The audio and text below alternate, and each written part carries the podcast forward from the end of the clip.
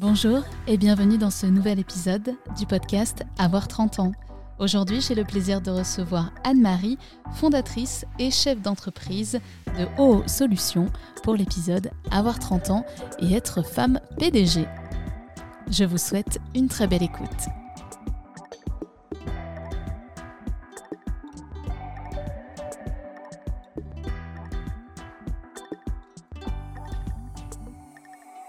Bonjour Anne-Marie, aujourd'hui tu es avec nous pour parler de ton parcours, du fait d'être une femme chef d'entreprise et notamment d'une marque qui te tient à cœur puisque tu l'as fondée qui s'appelle Olution. Bienvenue sur ce podcast. Merci Amélie. Alors j'étais très contente quand tu m'as contactée parce que euh, bah, déjà tu m'as dit qu'avec ton équipe vous aviez écouté le podcast et que ça faisait écho euh, bah, au parcours des jeunes femmes, hein, qui, était, euh, qui était le but de ce podcast, et de pouvoir euh, témoigner des différents parcours de vie. Est-ce que tu peux nous parler un petit peu de ton parcours à toi? Oui, alors 30 ans, pour faire écho au, au, nom de ton podcast, c'est un âge qui a été pour moi très très important et qui a complètement vu ma vie changer de cours puisque euh, avant 30 ans, bah, j'étais cadre dans un grand euh, groupe de cosmétiques, donc euh, salarié, avec une position sympa, confortable. Et, et c'est à 30 ans où finalement, bah, je me suis dit, je me lance. J'ai une super expérience en fait dans ce domaine-là, et surtout en fait, j'avais envie d'aligner mes valeurs. mes convictions avec mon quotidien, qui ce que je ne ressentais pas forcément quand je travaillais dans un grand groupe où je me sentais complètement en décalage entre mes valeurs et ce en quoi je, croyais et ce pourquoi je travaillais. Et ça me dérangeait de plus en plus d'être un peu en dissonance entre les deux. Et, euh, j'ai réalisé euh, à ce moment-là, euh, que j'étais vraiment enfin, passionnée de grands singes, et je me suis rendu compte que notamment les orang-outans disparaissaient à Bornéo, et je savais que c'était pour la déforestation, euh, mais j'ai pas tout de suite compris que c'était lié à l'huile de palme, l'utilisation massive d'huile de palme. J'ai compris ensuite euh, que c'était lié à l'huile de palme dans l'alimentation, donc euh, tu vois les biscuits, les pâtes à. Donc du coup j'ai arrêté de les utiliser. Et après j'ai appris à ce moment-là, juste avant d'avoir 30 ans, que l'industrie dans laquelle je travaillais, l'industrie cosmétique, consommait aussi 20% d'huile de palme mondiale. Donc en fait, tu as des dérivés d'huile de palme dans tous tes produits cosmétiques. Et de ce fait, dès que tu te prends ta douche le matin, tu déforestes. Et c'est à ce moment-là où je me suis dit, bon, bah, soit je, puisque je quittais cette vie, soit je pars en ONG euh, défendre les orang à Bornéo, euh, vraiment plutôt euh, dans le milieu associatif qui me plaît beaucoup, soit j'essaye de modifier cette industrie parce que je suis un peu encore dedans et puis je me suis dit bah tiens, euh, commençons par par le côté entrepreneurial à impact. Et je pourrais toujours aller en association plus tard dans ma vie. Donc voilà un peu comment ça s'est passé. C'est pour ça que cette réflexion, ce choix, vraiment ce, ce, gros choix de vie que j'ai fait à 30 ans. Et tu, arriverais à déterminer quel a été vraiment le déclic euh, qui a fait que tu as quitté l'entreprise dans laquelle tu étais et tu t'es euh, lancé dans le grand bain, si je puis dire? Ouais, ce, ce déclic, c'était vraiment, euh, il y avait plusieurs, euh, il y avait trois, je dirais trois grands facteurs. Le premier, c'est que moi, je suis d'une formation scientifique et j'étais dans une entreprise plutôt très axée sur le marketing. Et je me suis rendu compte que le marketing en cosmétique, tu vois, mettait toujours en avant un actif, euh, un ingrédient hein, super miraculeux, convenir à tout le monde. Et moi, étant scientifique et connaissant très bien le fonctionnement de la peau, hein, qui est un organe hyper complexe, je me disais, mais c'est bizarre comment un ingrédient, mais aussi excellent soit-il, faudrait convenir à toutes les peaux, être miraculeux. C'est comme si on disait, bah, la pomme, c'est un super fruit. Vraiment, c'est excellent comme fruit. Bah, maintenant, tu vas manger que des pommes. C'est pas possible. On est, euh, on sait bien, euh, s'il se passe ça, on est carencé. Donc, je me suis dit, mais tiens, ce serait la même chose avec la peau. Au final, tous les cosmétiques vont revendiquer un ou deux actifs euh, stars, on va dire, mais ça rend pas justice à la peau. Donc ça, c'était le premier où je me suis dit, tiens, vraiment, je trouve que cette industrie rend pas vraiment hommage à la peau, d'une part. Après, il y avait évidemment le, le ras-le-bol du greenwashing d'une certaine façon, parce que beaucoup de, boîtes en cosmétiques se vendent d'être naturelles, ont une image de naturel, mais quand tu regardes leurs ingrédients, ils ne sont pas euh, naturels. Tu vois, c'est pas du tout réglementé. N'importe qui dire, euh, peut dire je suis, je suis naturel, mais ce n'est pas vrai. Et donc, euh, un peu envie de dire, bah, en fait, si on veut faire du naturel, faut faire du 100% naturel. Moi, étant quelqu'un d'assez euh, jusque boutiste, je me suis dit, bah, on va être naturel, bah, je vais essayer de créer quelque chose de 100% naturel, ce qui n'existait pas trop quand je me suis lancée. La plupart des marques, euh, quand elles étaient vraiment euh, sérieuses, elles étaient bio. Et en bio, tu vois, tu as encore une petite tolérance pour euh, certains ingrédients non naturels. Et moi, je me suis dit, bah, tiens, et si je ne m'accordais aucune tolérance, c'est que j'allais au bout de la démarche. Donc, ça a été assez compliqué. Et puis le troisième détonateur, on va dire, c'était l'huile de palme, ce que je viens de t'évoquer juste avant. Donc ouais, j'avais trois euh, trois prises de conscience, trois envies de faire mieux que ce qui existait, qui m'ont euh, vraiment donné envie de bah, de tout quitter pour dire bah voilà, j'aimerais proposer des soins qui vraiment répondent aux vrais besoins de la peau de chacun, euh, qui soient vraiment 100% naturels et sans dérivés d'huile de palme. Pris trois ans à créer. Bah, avant que tu nous racontes la création de ton entreprise, moi, à titre personnel, j'ai deux questions. La première, c'est si toi, tu as réussi à faire euh, des cosmétiques euh, avec des, produits qui ne dégradent pas l'environnement ou qui n'utilisent pas d'huile de palme, pourquoi est-ce que les grandes chaînes mondiales cosmétiques euh, ne font pas plus d'efforts ou pourquoi elles n'y arrivent pas, puisqu'elles font bien du greenwashing, elles font du packaging vert, tout ça? Euh, mais pourquoi est-ce qu'elles, elles, elles se sont pas réellement mis à ça? Est-ce que c'est un problème d'argent ou, quoi? Et deuxième question, c'est c'est compliqué en fait de, de, passer sur ce créneau sans culpabiliser les gens, c'est-à-dire que vraiment je vais avouer honteusement que parfois j'aime manger du Nutella et euh, ou que certainement dans les produits que j'utilise il doit y en avoir certains qui sont pas complètement green. Comment on peut savoir euh, où on se situe et, comment faire mieux? Mmh. Alors, pour la première partie de ta question sur pourquoi les grands groupes, alors que euh, moi, euh, Anne-Marie, qui a commencé toute seule euh, dans un bureau avec juste ses économies, ben, je suis finalement arrivée. C'est vrai que c'est une question qui m'a souvent taraudée aussi, hein, pour ne rien me cacher. Je me dis, pourquoi? Parce que même au départ, je me dis, mais peut-être que eux ont essayé et tout ça, mais en fait, personne n'essaye parce que la déforestation n'occupe vraiment personne. Par contre, dire on a replanté euh, des arbres et tout, oui d'accord, mais ça sert à rien de replanter des arbres si tu détruis une forêt primaire à la base, parce qu'en fait tu, enlèves plus que des arbres, tu détruis tous les animaux, tu détruis toutes les interactions de cet écosystème. Donc euh, replanter des arbres après, c'est un peu dommage, tu vois. C'est comme dire bah euh, tu coupes la jambe à quelqu'un et tu dis mais je t'ai fait une belle prothèse. Ah oui super, mais ça va pas me couper la jambe. Donc désolé pour la, la, comparaison un peu un peu rude, mais en gros, euh, je pense que c'est un manque de volonté, parce que un souci qui est uniquement dans la, préservation de la rentabilité des marges, et faire ce type de changement-là, ça demande des sacrifices financiers énormes, mais euh, qui sont tout à fait à la portée d'un grand groupe, hein, mais vraiment tout à fait à la portée. C'est juste que euh, un vrai manque de volonté, un vrai manque de vision. Je pense que tous les grands patrons, parce que les patrons en cosmétique sont des hommes, donc tous ces grands patrons-là n'ont pas du tout encore pris la vraie mesure des, de l'impact des cosmétiques sur le monde et la nécessité de vraiment transformer cette industrie de fond en comble. Okay, Ça, c'est pour la, première partie de ta question. La deuxième question, c'est comment euh, comment s'y retrouver pour consommer mieux en fait dans la jungle des produits? Bah, écoute, par exemple pour la pâte à tartiner, il y a des super bonnes pâtes à tartiner qui sont pas euh, la pâte à tartiner qu'on connaît tous.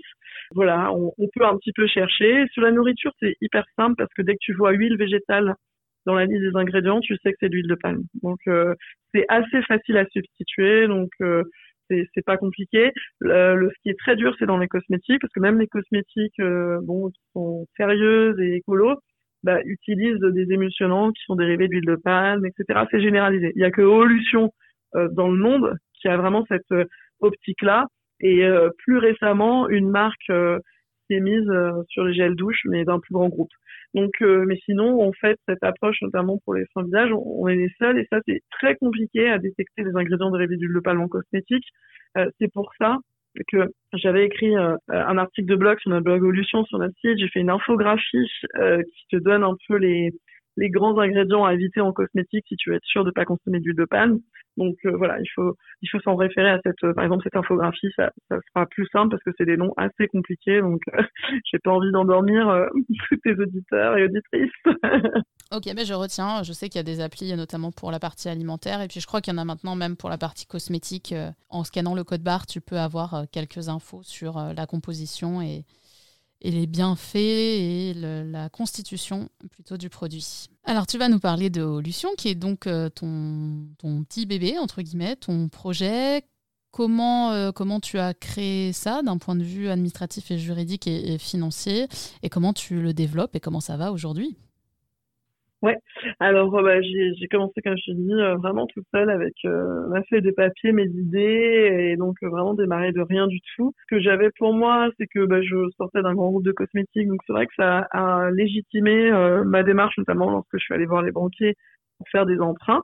C'est comme ça que bah, il fallait que financer en, plus de mes économies, bah, aussi prendre des emprunts. Il fallait trouver le laboratoire avec lequel j'allais pouvoir, allait être prêt à relever le défi qui a été le mien de dire bah on veut faire du faire du 100% naturel mais super qualitatif au niveau des textures. Ça ça n'existait pas. Euh, les très très rares marques qui étaient en naturel en 100% naturel elles avaient des textures hyper épaisses un peu old school qui sentaient fort euh, tout ça. Donc moi je voulais du 100% naturel mais très fin pour les peaux mixtes à grasse comme comme la mienne et donc des textures hyper fluides, fines, légères qui pénètrent très vite. Et donc euh, déjà c'était vraiment trouver le labo. Ensuite j'ai fait tout ce qui est éco-conception avec un labo, enfin plutôt un, cabinet d'ingénieurs en, en éco-conception avec lequel avant même tu vois de créer des produits on a fait des sortes de scénarios sur euh, les produits, euh, par exemple, euh, quels ingrédients utiliser selon les, les packagings qu'on envisageait d'utiliser.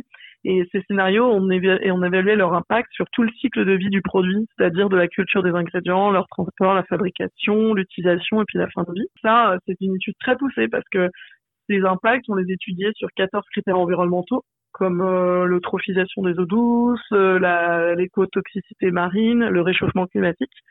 Et donc, ça nous a permis vraiment de, de, de prendre le moins mauvais scénario. Et au Luçon, c'est ça, quoi. Déjà, à la base, on avait complètement éco-conçu les produits. C'est une démarche où souvent, t'entends les gens dire on a éco-conçu les produits, mais c'était juste un peu, c'était éco-conçu, on va dire, de manière très euh, marketing, parce qu'en réalité, quand tu vas chercher plus loin, il n'y a pas eu d'analyse très approfondie des impacts, mais c'est ah, je pense que c'est mieux, donc je dis que c'est éco-conçu. Donc ça, c'est aussi une démarche un peu, euh, qui pour moi toujours s'apparente un peu euh, parfois du greenwashing, alors que moi, ce que j'avais vraiment envie de faire, et c'est pour ça que j'ai j'ai fait cette étude en partenariat avec l'ADEME, qui est l'agence de l'environnement et de maîtrise de l'énergie, euh, pour être sûr, tu vois, d'avoir des, vraies données chiffrées sur lesquelles me baser et faire vraiment des choix en connaissance de cause. Parce que ce qui ne m'intéressait pas, c'était de faire des, des fausses bonnes initiatives euh, qui en fait n'avaient pas un bon impact. Et donc voilà, on s'est lancé sur le site après trois ans de, R&D sur notre site olefon.com et on a commencé à vendre directement sur notre site. On a une marque euh, qu'on appelle digital native parce que c'était vraiment tout de suite on a, on a vendu sur internet et c'était et jusqu'à aujourd'hui, ça reste encore notre euh, moyen de vente euh, privilégié. Donc, euh, tu as d'autres canaux aujourd'hui de distribution? Oui, aujourd'hui, on a des distributeurs. On a une cinquantaine de boutiques qui nous distribuent en France, pas mal de, de, concept stores, de beauté engagée. C'est vrai que ça, c'est pour nous, c'est vraiment très chouette de pouvoir travailler avec voilà des gens qui ont une vision exigeante et, qui sélectionnent des produits plus voilà, plus naturels. Donc ça fait, on en est vraiment très très content et on continue évidemment de se développer là-dessus. Et pour euh, répondre à ta dernière question, bah, ça va bien. Nous, on s'est bien développé ces derniers temps. Après, c'est vrai que en ces débuts d'année 2022, euh, on sent que l'économie est quand même euh, dans une passe un peu plus difficile pour toutes les raisons qu'on connaît. Et, et ben voilà, on, comme tout le monde, voilà, il y a aussi connaît aussi des obstacles et il va falloir être patient et, résilient. Et est-ce que quand on se lance euh, dans l'entrepreneuriat, alors évidemment on ne pouvait pas anticiper tout ce qui allait se passer, je pense au Covid et au reste, mais est-ce qu'on euh, on a en tête euh, qu'il va y avoir des passages difficiles, qu'au niveau des banques, il y aura peut-être des moments un peu compliqués, qu'il va falloir peut-être se réinventer ou changer de stratégie en cours de route? Tu avais anticipé ce genre de choses? Je pense que tu peux pas anticiper le nombre de problèmes que tu vas avoir parce que c'est euh, mais en plus tu peux pas non plus anticiper toutes les belles choses aussi que tu vas connaître. Donc en fait, c'est un peu un mélange des deux. Euh, euh L'entrepreneuriat, c'est beaucoup de. Enfin, faut pas avoir une vision euh, trop euh, idéalisée. Je pense qu'il faut être assez réaliste. Il faut avoir aussi un mental un peu sportif d'une certaine façon parce que il faut être très endurant. Il faut être besogneux, dur à la tâche d'une certaine façon et, euh, et, évidemment toujours essayer de s'améliorer, donc euh, être un peu intranquille dans ta façon d'exister. c'est très difficile. Enfin, je connais pas d'entrepreneurs qui sont super satisfaits. Enfin, on est aussi euh, dans une démarche de tout le temps vouloir améliorer les choses, donc c'est c'est jamais, tu te sens jamais arrivé, tu te sens jamais au calme, il y a toujours plein plein de choses à faire, donc c'est c'est pas très reposant, tu vois, psychologiquement très très très très prenant. physiquement, ça peut aussi être très dur parce que tu encaisses beaucoup de stress, beaucoup de responsabilités, et ça a aussi un impact euh, parfois aussi sur ta santé, ton sommeil, euh, ton manger, euh, fait de fumer, j'en sais rien. Euh, enfin, il y a aussi des, plein de choses que ça peut générer. Donc c'est vrai que il y a, y a tout un package. Donc c'est vraiment formidable. T'as plein plein de belles opportunités, de belles rencontres. Moi c'est vraiment ça que je trouve le plus chouette dans dans cette vie-là. Mais euh, par contre, ouais, faut avoir les, euh, un mental, euh, un mental d'acier. Bah justement, tu as touché au prochain sujet que je voulais aborder avec toi. Donc aujourd'hui, tu as des salariés Oui. Une dizaine à peu près. Voilà, une dizaine. ta marque existe depuis plusieurs années. Comment, au quotidien, ou est-ce que tu t'organises d'une manière spécifique pour arriver à équilibrer le management, le développement de ta marque et aussi, bien sûr, bah, ta vie personnelle? En fait, euh, moi, je pense que, enfin, je suis pas très équilibrée. Peut-être qu'il y a d'autres personnes qui y arrivent mieux. Moi, je dirais que c'est ah, toujours une sorte de, de chaos permanent. un peu euh, permanent, on va dire, euh, où je fais ce que je peux d'une certaine façon. Donc, je pense que c'est c'est un métier tellement prenant. J'avoue que bah, tu penses à ta boîte, tu penses à H24 de toute façon. Moi, j'ai en plus des enfants en bas âge, donc ça demande une énergie encore est importante. Donc, euh, je suis actuellement, on va dire, sur un mode de, de où je donne vraiment tout ce qu'on peut donner, on va dire, en tant qu'être humain. Mais euh, je ne pourrais pas parler d'équilibre parce que je pense que je ne l'ai pas forcément encore trouvé euh, et je ne sais même pas si je trouverai un jour. Parce que je pense que c'est tout est très prenant et quand tu les vis, euh, moi je pense être un caractère euh, qui vit les choses à un milliard de pourcents. Du coup, je, j'ai du mal à, être tempéré, modéré et, équilibré. Ça me correspond pas trop. Alors, on parle souvent de, du cliché. C'est de moins en moins vrai, heureusement, mais c'est vrai que souvent on dit bah voilà quand tu es une femme c'est compliqué d'être chef d'entreprise d'avoir une carrière en même temps euh, d'avoir une famille d'être assez présent pour les deux. Est-ce que toi tu t'es déjà posé des questions sur euh, sur ce statut ou est-ce qu'on t'a déjà euh, fait des réflexions en te demandant bah comment tu fais? Est-ce que tu y arrives? Bah écoute parfois les gens m'en parlent et parfois pas. Ça dépend. Je pense qu'aujourd'hui enfin les femmes, c'est vrai, représentent euh, bah, une part de plus en plus importante d'entrepreneurs, donc euh, c'est bien, et donc ça se normalise un petit peu, et les questions un peu euh, limite sexistes de ah c'est pas trop dur et tout ça, bah ne viennent pas plus tellement, enfin en tout cas moi j'ai jamais trop été, enfin on m'a jamais rien sous-entendu de cet ordre-là, mais sachant aussi que j'ai pas fait de levée de fonds et autres, où je sais que le milieu, on va dire de en tout cas que les femmes qui cherchent à lever des fonds se, heurtent souvent et pour en avoir discuté avec des, amis euh, dont c'était le cas à euh, parfois des remarques ou des interrogations euh, qui étaient clairement genrées. Ouais, c'est ce que j'allais dire aussi, un, regard de jugement, notamment quand tu es face à des banques ou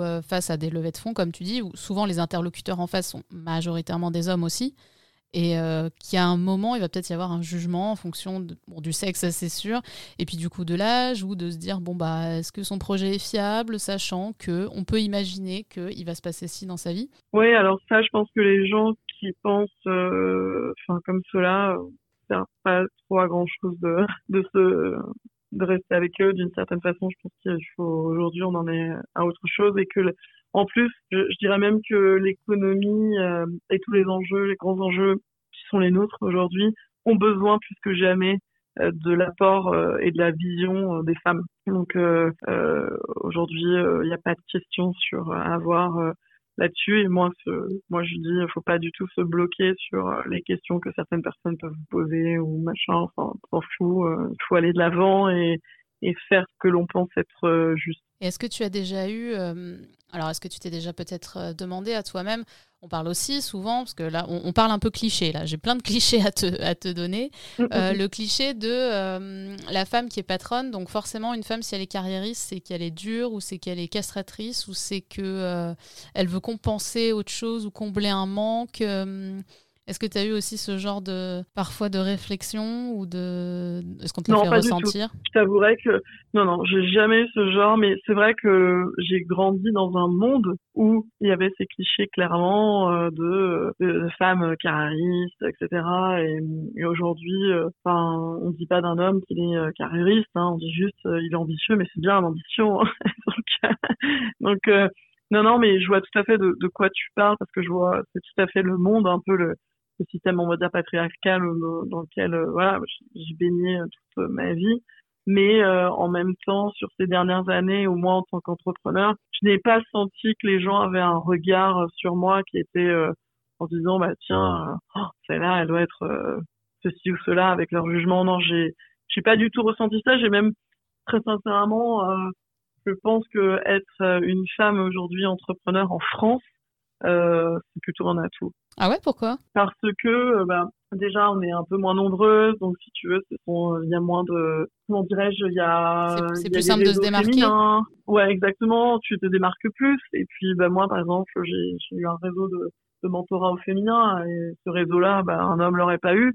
Donc euh, voilà, il y a des choses aussi qui sont mises en place. Alors c'est, on est quand même euh, encore, euh, il y a encore beaucoup de choses qui aideraient les femmes, mais en tous les cas déjà, il y a, moi je me suis sentie plutôt, de manière générale en France, parce que je ne connais pas des, situations ailleurs, mais ce que je peux dire, c'est qu'en France, quand tu veux entreprendre et que tu es une femme, bah, il y a différents dispositifs, différents euh, des incubateurs un peu plus dédiés aux femmes, tu as même des business angels dédiés aux femmes. Ouais, des pépinières de start-up, ce genre de choses. Et des pépinières de start-up dédiées aux femmes. Donc euh, je me dis, bah, ça va vraiment dans, dans, le bon sens et, et donc euh, voilà, c'est plutôt positif. super, donc pas de raison d'avoir peur d'être une femme patronne en, en, 2022. Il y en a, il y en a beaucoup de plus en plus, mais il y en a quand même pas beaucoup. Je crois qu'au 440 avec la nouvelle patronne de chez Orange, il y en aura deux, il me semble, ah, sur les entreprises.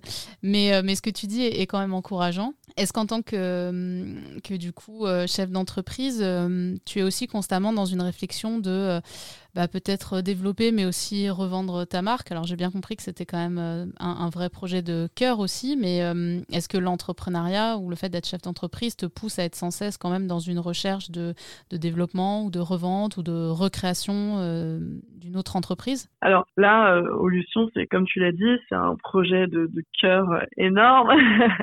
et, euh, et du coup, là, nous, on est vraiment plutôt dans une logique de continuer à, à se développer, à, à vraiment euh, avoir un impact beaucoup plus grand, c'est-à-dire euh, à, à, convertir à une cosmétique bonne pour sa santé, bonne pour l'environnement, un maximum de monde. Donc, on est vraiment dans cette logique et on sait qu'on a encore beaucoup, beaucoup de choses à faire parce que Olution était vraiment à la base connue pour son côté très éthique. Souvent, les gens disent ouais, c'est une marque euh, voilà naturelle, 100% huile de palme, sans huile de palme.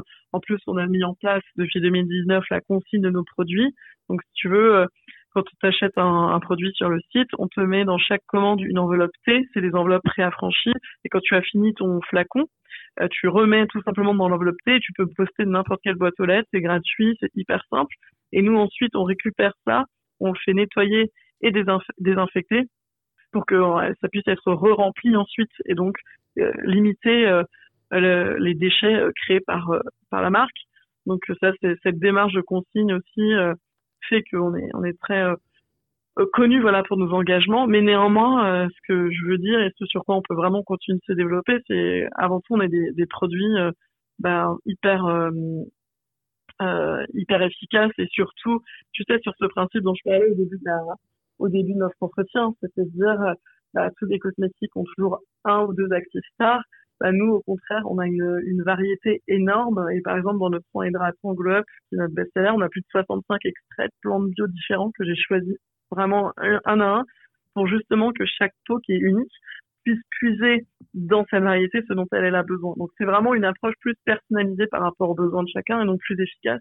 Et aussi, on concentre beaucoup plus nos ingrédients et, euh, et, ce qui fait que les produits fonctionnent bien. Donc c'est vrai qu'on a une marque éthique, mais avant tout, euh, on a une marque de produits qui font vraiment du bien à la peau et, la fidélité de nos clients, euh, le super bouche-oreille qu'on a, le prouve et c'est ça qui fait aussi ma plus grande fierté.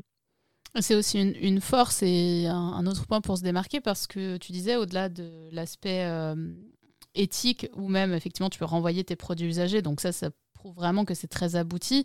Il y a aussi le fait de prendre soin de toutes les peaux, parce que les marques de cosmétiques s'y sont mis il y a quelques années, de dire, euh, voilà, je propose des crèmes pour toutes les peaux, des fonds de teint pour tous les teints, mais mine de rien, ça reste quand même, euh, bon, souvent un peu, euh, un peu mono-produit ou mono-peau, si je puis dire. Et là, toi, il y a le vrai souci aussi d'aller se, se pencher sur la composition, la réaction des peaux de chacune. Oui. Et ça, c'était quelque chose que tu avais observé. C'est super important mais clairement, en fait, euh, la cosmétique vient de découvrir, entre guillemets, depuis quelques, quelques mois, qu'il y a des cheveux frisés, par exemple. Enfin, c'est quand même dingue. On dit, il y a maintenant, comment dirais-je, comme un essor de ce marché-là, alors que bah, des cheveux frisés, crépus, bouclés en France, il y en a quand même, euh, enfin, depuis, euh, voilà, des, des, décennies et des décennies. Et c'est un marché qui est complètement, je trouve, en décalage par rapport aux vrais besoins euh, des gens et aux vrais besoins de la peau. Donc, euh, et de la même façon, si tu veux, il y a une centaine d'années, Elena Rubinstein, euh, qui a créé donc une marque à son nom, hyper connue, elle avait introduit le principe de type de peau, tu vois, type de peau grasse, mixte et tout ça. Tout le monde connaît ça. Donc déjà, c'était un premier pas pour dire, bah, tu peux pas prendre le même produit pour tout le monde. Donc il y a quand même des différences. Et moi, ce que j'ai introduit avec Olution, c'est dire, on va même sur une approche hyper personnalisée en disant c'est pas à toi de trouver le bon produit pour ta peau, c'est à toi de mettre ta peau en contact avec un produit euh, qui va lui donner euh, tous les nutriments dont elle a besoin quand elle en a besoin. Donc c'est vraiment différent et c'est une approche euh, d'individualiser complètement le soin. J'étais la première à mettre un diagnostic de peau en ligne, totalement gratuit, que plus de 150 000 personnes ont fait, et, et, dire bah déjà aussi, faut pas se tromper dans, dans tes besoins. Faut, faut, je voulais donner plein plein de conseils hyper simples. J'allais dire jusque-là, c'est aussi éthique dans le sens que hum, on n'est pas du tout dans le surmarketing, de la surconsommation des produits cosmétiques, parce qu'il y a clairement ça aussi, où euh, les marques sortent des nouveautés en, en, remettant au goût du jour avec des nouveaux packaging dans un produit.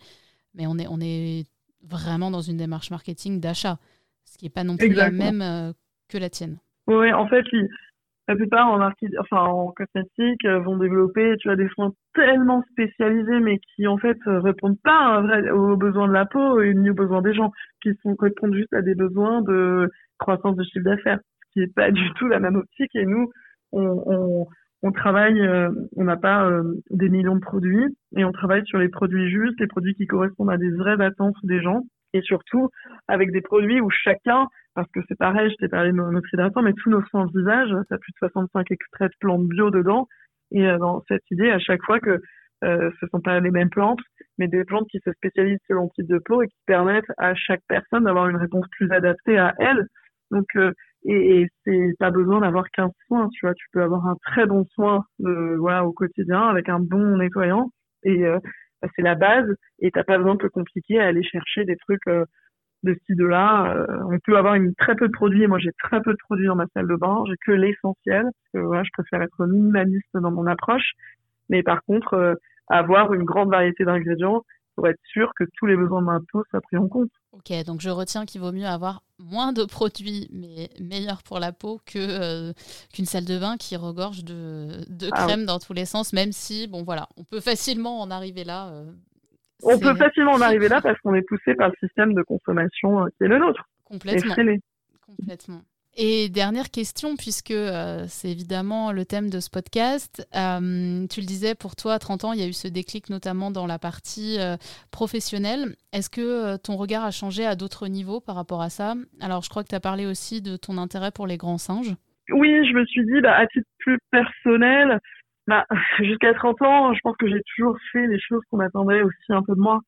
Euh, j'étais une élève, bonne élève, hein, pas excellente mais normale. Mais euh, voilà, j'ai fait mes études d'ingénieur. Je suis rentrée dans un grand groupe. J'ai l'impression d'être un peu euh, entre guillemets dans les rails d'avoir coché un peu les cases, notamment à l'époque. Euh, c'est vrai, tu penses à tes parents, tu dis bon bah ils sont rassurés, tout va bien. Et puis à un moment, je me suis dit bah en fait, euh, j'ai plus, enfin, j'ai, enfin, je vais, je vais vivre pour moi, quoi. Je vais vivre pour ce qui me semble être juste. Je pense avoir prouvé euh, que, voilà, j'avais fait, euh, pas que je pouvais faire les choses d'une façon, mais en réalité, c'est peut-être pas forcément la façon qui me convient et qui va me rendre heureuse. Et donc, je me suis dit, bah, voilà, on vit qu'une fois et et j'ai besoin à tout prix de que dans mon quotidien, je, je, je travaille pour des choses en lesquelles je crois et pour une entreprise qui a des valeurs. Et, euh, et voilà, c'est pour ça, euh, me dis, voilà, c'était le bon âge en tout, en tout cas.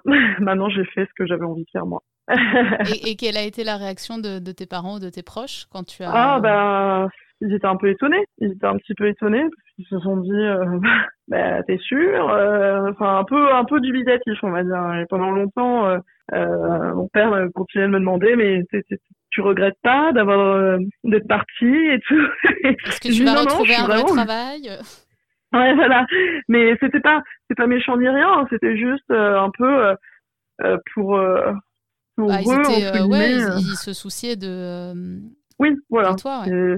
Ouais, exactement. Et je je le prenais pas pas mal du tout, hein, mais je, je, sentais bien que c'était quelque chose qui, bah voilà, mettait un peu de temps à être euh, complètement complètement accepté. Et puis après, bon, quand ils ont vu euh, bah, que ça grandissait, que ça marchait vraiment bien en Luchon, bah, ils, je pense que à ce moment-là, ils ont, ils ont dit bon, ok, ça va. Bah, merci beaucoup, Anne-Marie. C'était très intéressant. Et puis, euh, j'espère que euh, tous nos auditeurs vont envie d'aller voir découvrir les très bons produits de Haut-Lution. Euh, il y a un site internet, il y a un compte Instagram aussi, je crois. On peut notamment en apprendre plus sur tes produits et le fameux diagnostic de peau à, recommander. merci beaucoup. Merci à toi, Amélie, pour ton invitation. Et puis, et puis bah, belle belle continuation dans cette belle aventure. à bientôt. Au revoir. À bientôt. Au revoir. Merci beaucoup Anne-Marie pour avoir partagé avec nous ton expérience et ton parcours. J'espère que les mots d'Anne-Marie vous auront intéressé, touché, ému, fait rire ou peut-être fait écho avec votre expérience personnelle. Tous les épisodes du podcast Avoir 30 ans et les différents parcours de vie des filles de 30 ans sont à retrouver sur les plateformes de streaming et sur le compte Instagram Avoir 30 ans, le podcast. Je vous souhaite une très belle écoute et je vous dis à très bientôt.